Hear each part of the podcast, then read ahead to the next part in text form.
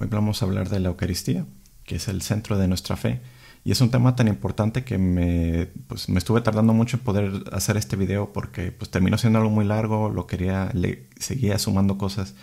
Al final, pues nunca podemos terminar de hablar de esto. De hecho, podrían ser muchas charlas, muchos libros, eh, muchas recomendaciones que les podría dar al final para ah, pues, profundizar más sobre la Eucaristía, porque pues, es el centro de nuestra fe. Es lo que nos diferencia de la mayoría del mundo cristiano porque nosotros como los originales cristianos pues seguimos todo lo que nos dijo Jesús, ¿verdad? Y es lo que vamos a ver a través de estos videos, eh, de dónde salió esto y, y, por qué es importante. Porque la Eucaristía es importantísimo para nosotros, no nomás es un símbolo bonito, no nomás es algo que, que hacemos de vez en cuando para recordar a Jesús, sino pues es el centro de nuestra fe porque es Dios presente real, literalmente presente entre nosotros.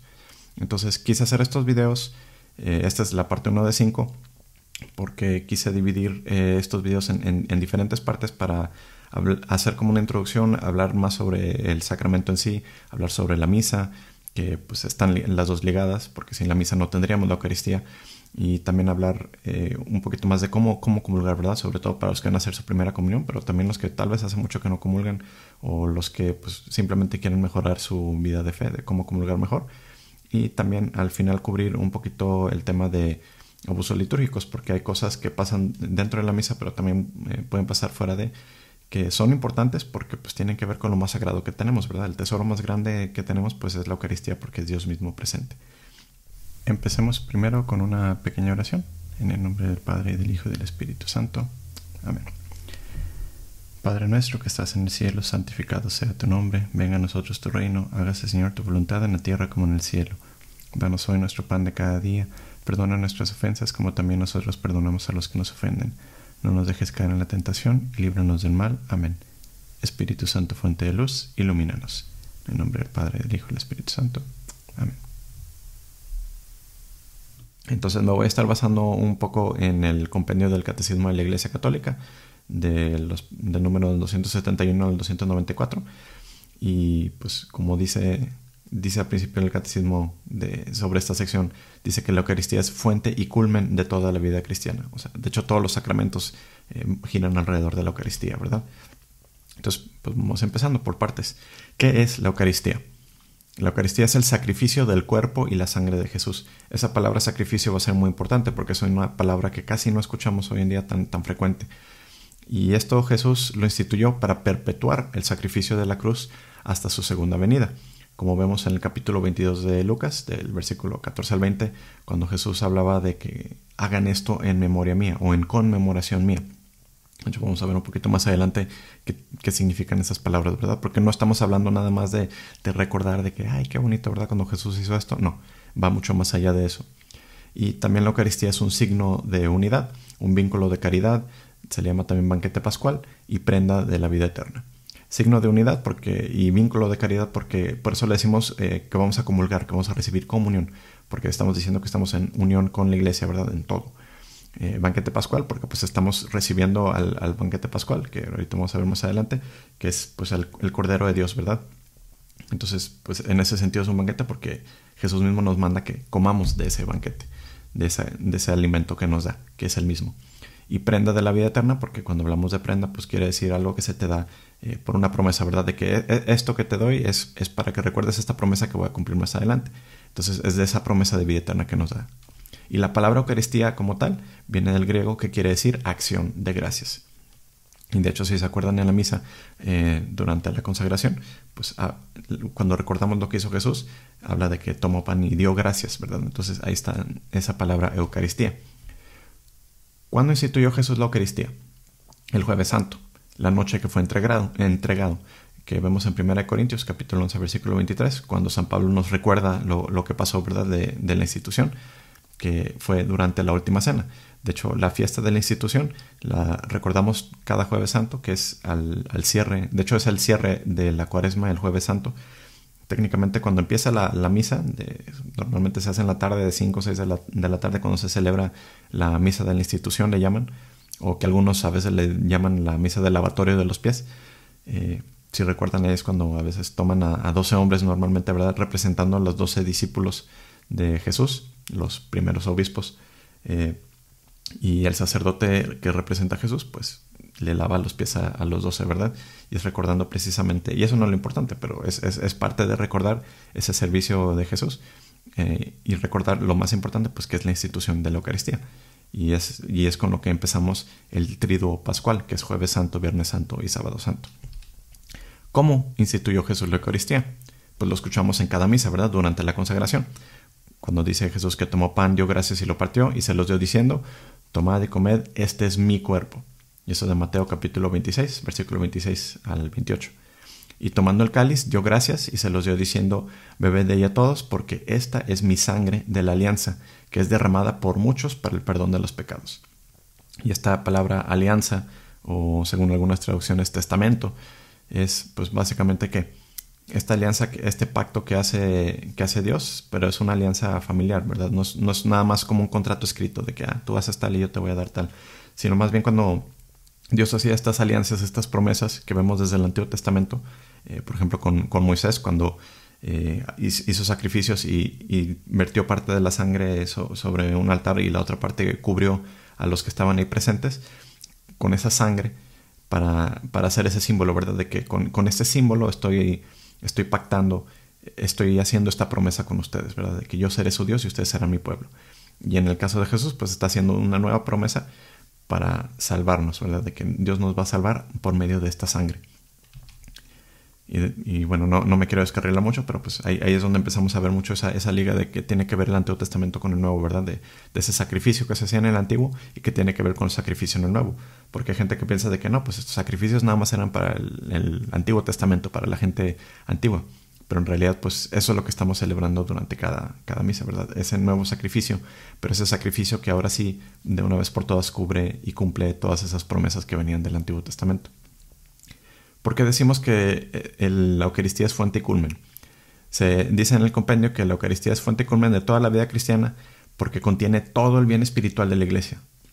¿Y, ¿Y cómo es que contiene todo el bien espiritual de la Iglesia? Porque es Cristo mismo. O sea, todos los bienes, todas las gracias, el perdón de los pecados, el hacernos hijos de Dios, todo, todo, todo fluye de la Eucaristía porque pues es Dios mismo el, el que se hace presente.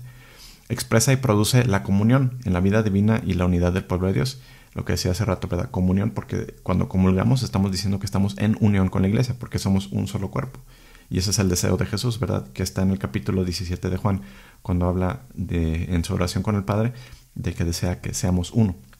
Y eso es parte de lo que también rezamos, ¿verdad? Al inicio de cada año en la iglesia hay un tiempo separado para que para pedir por la unión cristiana. O sea, porque a fin de cuentas eh, si alguna vez han escuchado la palabra ecumenismo, lo que estamos buscando es la unión de las iglesias a través del diálogo.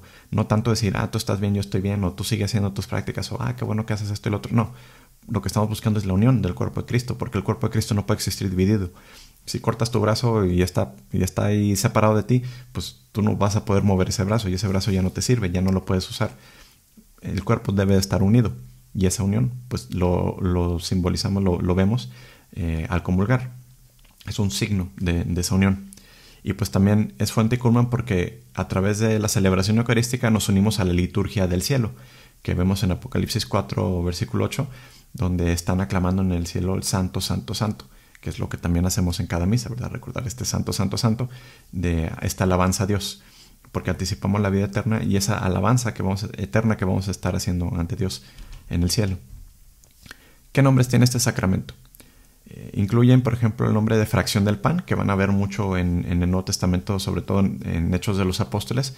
Cada vez que hablaban de esa fracción del pan, están hablando realmente de esa celebración eucarística. ¿Y por qué fracción del pan? Pues porque en las palabras de institución oímos cómo Jesús partió, tomó y partió del pan, ¿verdad? Y era ese, ese signo de, de darles a todos de comer de ese su cuerpo. Entonces era uno de los eufemismos, si quieren verlo así, otra, otra forma de decirle, pues era fracción del pan, como palabra clave, ¿no? Cuando en vez de decir, ah, vamos a misa o, vamos a, celebrar el sacrificio, pues decían, vamos a la fracción del pan. Otros nombres, pues también se, le dice, pues Eucaristía, eh, se, habla, cuando hablamos de la, de la celebración como tal, pues la Santa Misa, la celebración eucarística, el Santo Sacrificio, que es, el, tradicionalmente se usaba mucho esto de Santo Sacrificio de la Misa, Hoy en día ya casi no se usa esta, lamentablemente no se usa esta frase de sacrificio. Pero aquí hay que aclarar, no estamos resacrificando a Jesús en cada misa. que es algo que a veces los hermanos separados dicen, ¿no? De que, ay, ¿por qué están volviendo a sacrificar a Jesús? Sino más bien lo que estamos haciendo es representar. No representar como en el sentido de que, ah, yo estoy representando a fulanito o yo voy a, a hacer una representación, una obra y yo voy a hacer el papel de fulanito, no. Sino representar en el sentido de volver a presentar, pero en el sentido de hacer presente el mismo sacrificio que hizo una vez por todos. Y esto lo vemos en el capítulo 7 de Hebreo, del 26 al 27. Así es el sumo sacerdote que nos convenía, santo, inocente, incontaminado, apartado de los pecadores, encumbrado por encima de los cielos, que no tiene necesidad de ofrecer sacrificios cada día, primero por sus pecados propios como aquellos sumos sacerdotes, luego por los del pueblo. Y esto lo realizó de una vez para siempre, ofreciéndose a sí mismo. Entonces hablamos de un verdadero sacrificio. Cada misa vamos al Calvario, estamos a los pies de la cruz, donde vemos y recibimos al que fue traspasado por nuestros pecados. Por eso siempre vemos un crucifijo, y de hecho es algo de lo que se piden. En todos los templos tiene que haber un, crucifijo prominente.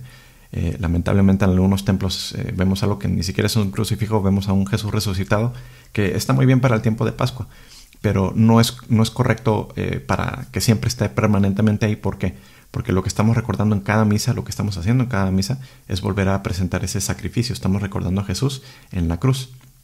Porque una cruz vacía, como suelen usar mucho los hermanos separados, pues la cruz no nos salvó. Fue Jesús en la cruz el que nos salvó. Y como Pablo mismo nos recuerda en una de sus cartas, yo predico a Cristo crucificado, porque fue a través de su sacrificio, a través de la crucifixión, que nos salvó. Por eso la, la importancia de tener ese crucifijo presente. Y si han visto los templos con, los altares tradicionales, el, altar que iba contra la pared eh, y normalmente donde está reservado Cristo enfrente, normalmente ven una cruz arriba y a veces ponen una cruz más, grande más arriba. Pero no tiene que ser una cruz enorme, pero sí tiene que estar presente ahí porque eso es lo que estamos recordando, que estamos a los pies de la cruz. Y por eso también en la misa es tan importante ese guardar silencio, esa reverencia porque la misa no es una fiesta, no importa lo que te hayan dicho, como tal no es una fiesta, primero y principalmente es un sacrificio. O sea, imagínense que estuvieran presentes viendo a Cristo morir, ¿cómo estarían ustedes? ¿Estarían haciendo fiesta? ¿Estarían haciendo ruido? ¿Estarían aplaudiendo a los pies de, Cristo ahí en la cruz? Yo creo que no. Entonces, eso es lo importante que tenemos que recordar. Cuando vemos ese crucifijo, cada vez que celebramos la misa, estamos en el Calvario, estamos presenciando su sacrificio que ofreció por nosotros, por nuestros pecados, y por eso está ahí crucificado. Y cuando hablamos de sacrificio, pues tiene que haber diferentes eh, partes, ¿no? Eh, pues tiene que haber una víctima y tiene que morir esa víctima, tiene que haber esa, esa muerte, pero también, eh, ahorita un poquito más adelante lo vamos a ver cuando hablemos del Éxodo, el sacrificio no nomás era matar algo, ¿verdad? Sino también en el Antiguo Testamento cuando ofrecían un sacrificio, también lo consumían, lo, comían, ¿verdad? Ofrecían un animal, pero también lo comían. Y en el sacrificio de la cruz, pues vemos estos elementos. En la consagración, ¿qué vemos? Se consagran separados el cuerpo y la sangre de Cristo, y con esa consagración doble del cuerpo y, la sangre, eh, eh, sacramentalmente estamos eh, viendo la separación de cuerpo y sangre, que representa la muerte. Entonces, cuando se hace esa doble consagración, estamos recordando la muerte de Cristo. Y luego una palabra que suena un poquito raro, la inmixtión, o que quiere decir mezcla. Otra palabra también que se usa es conmixtión, quiere decir que el cuerpo de Cristo es reunido con la sangre. Simboliza la resurrección. Y cuando vemos esta inmixtión, lo ven al final, cuando el sacerdote está por comulgar, después de que dice, ese es el Cordero de Dios que quita el pecado del mundo, y que ven que, que parte la hostia, que toma un fragmento y que lo, lo mete sobre el cáliz, a eso se le llama la inmixtión y, esa, y ese unir el cuerpo con la sangre de Cristo una vez más simboliza ahora la resurrección, porque no estamos recibiendo un cadáver, estamos recibiendo a Cristo eh, resucitado, el cuerpo glorioso de Cristo, que no puede sufrir.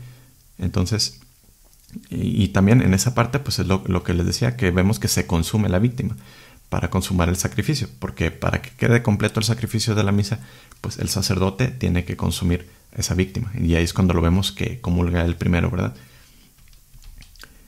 Otro nombre que también se le da, y, aquí es donde hablaba de, que a veces nos confundimos con eso, de que, es una fiesta o que se habla, hoy en día se hace mucho énfasis en, fiesta en vez del sacrificio, porque otro de los nombres que tiene sacrificio es el banquete pascual, porque Cristo realizó sacramentalmente la Pascua.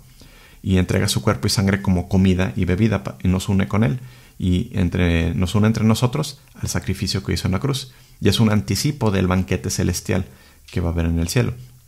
Y oímos mucho ese, ese lenguaje del banquete celestial porque al final de los tiempos pues va a ser esa la boda del Cordero, ¿verdad? La boda de Dios con su pueblo, la iglesia. Entonces, sí, ciertamente cuando hablamos de la misa, sí es un banquete pascual en el sentido de que estamos recibiendo a Cristo. Pero a veces hemos perdido ese sentido de que vemos el altar como una mesa de donde vamos a comer y olvidamos el hecho de que el altar primero pues es el lugar de sacrificio. Porque pues primero tiene que morir el animal para comerlo, ¿verdad? nadie se anda comiendo una vaca viva o un, pollo vivo, sino pues primero muere el animal, se prepara y luego lo consumimos.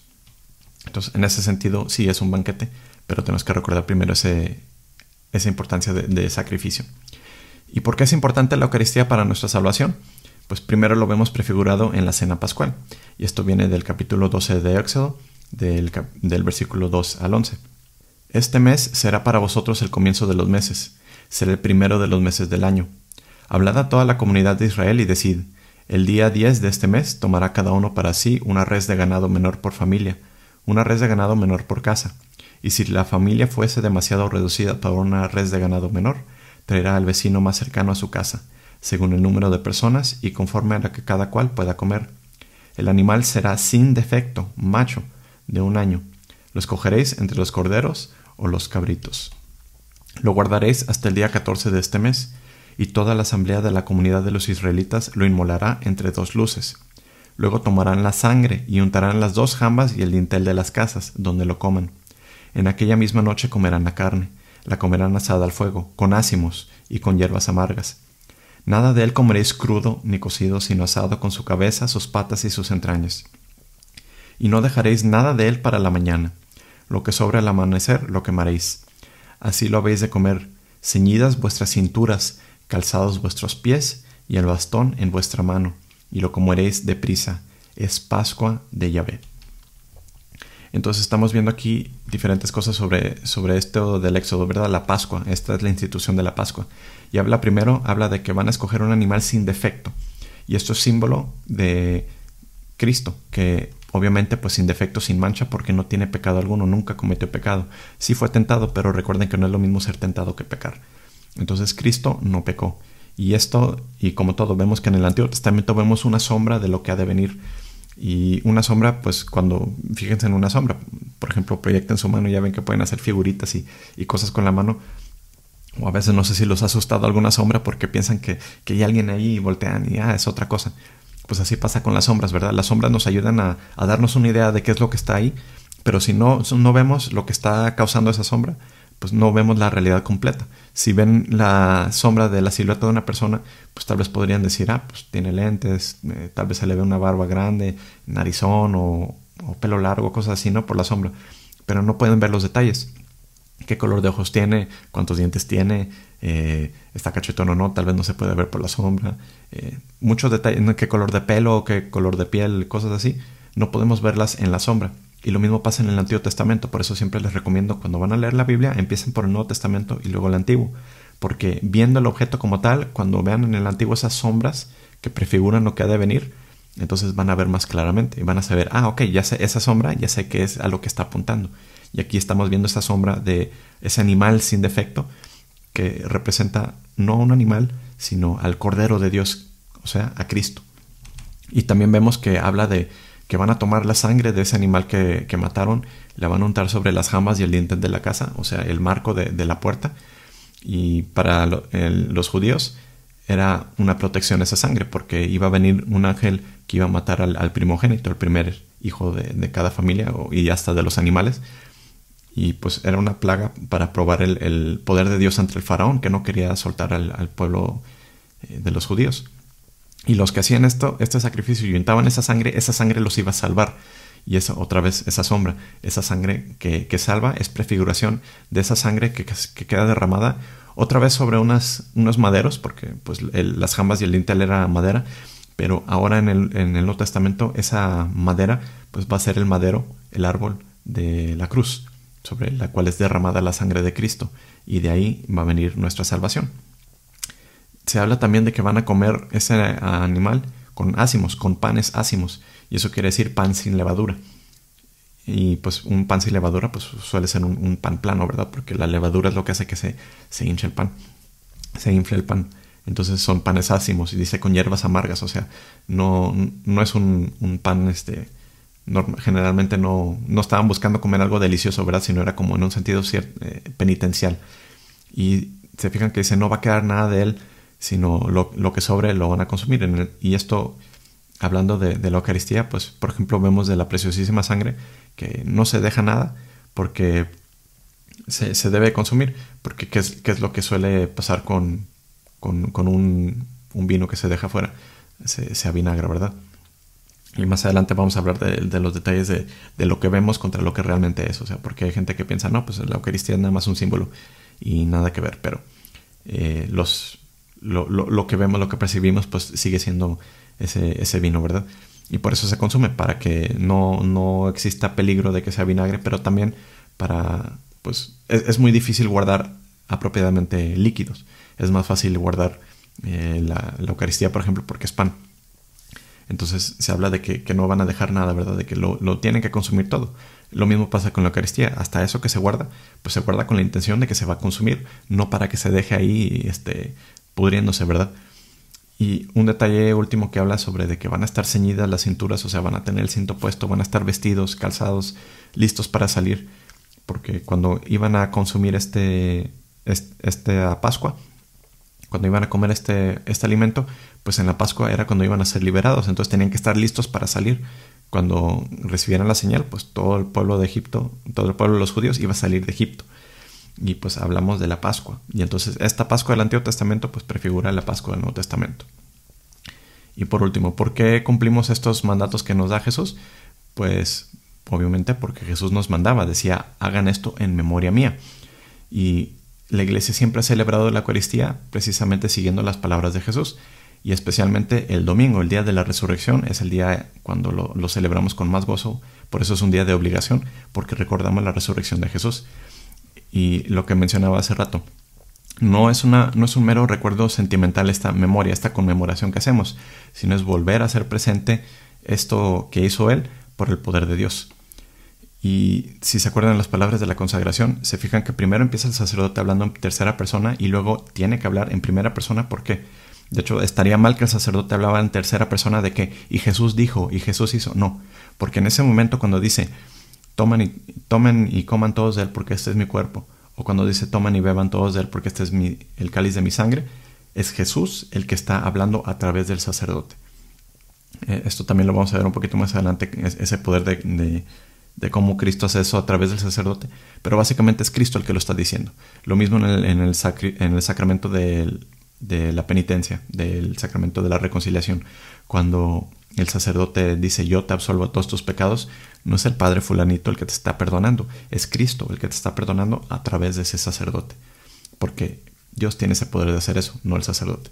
Y por eso en, en ese memorial que hacemos de ese sacrificio cada misa que celebramos, pues está haciendo presente Cristo por el poder de Dios, porque Cristo mismo es el que lo está haciendo a través de Dios. Y por eso nos, recuerda Jesús lo importante que es recibirlo, y esto lo vamos a ver en el siguiente video cuando cubramos el capítulo 6 de Juan.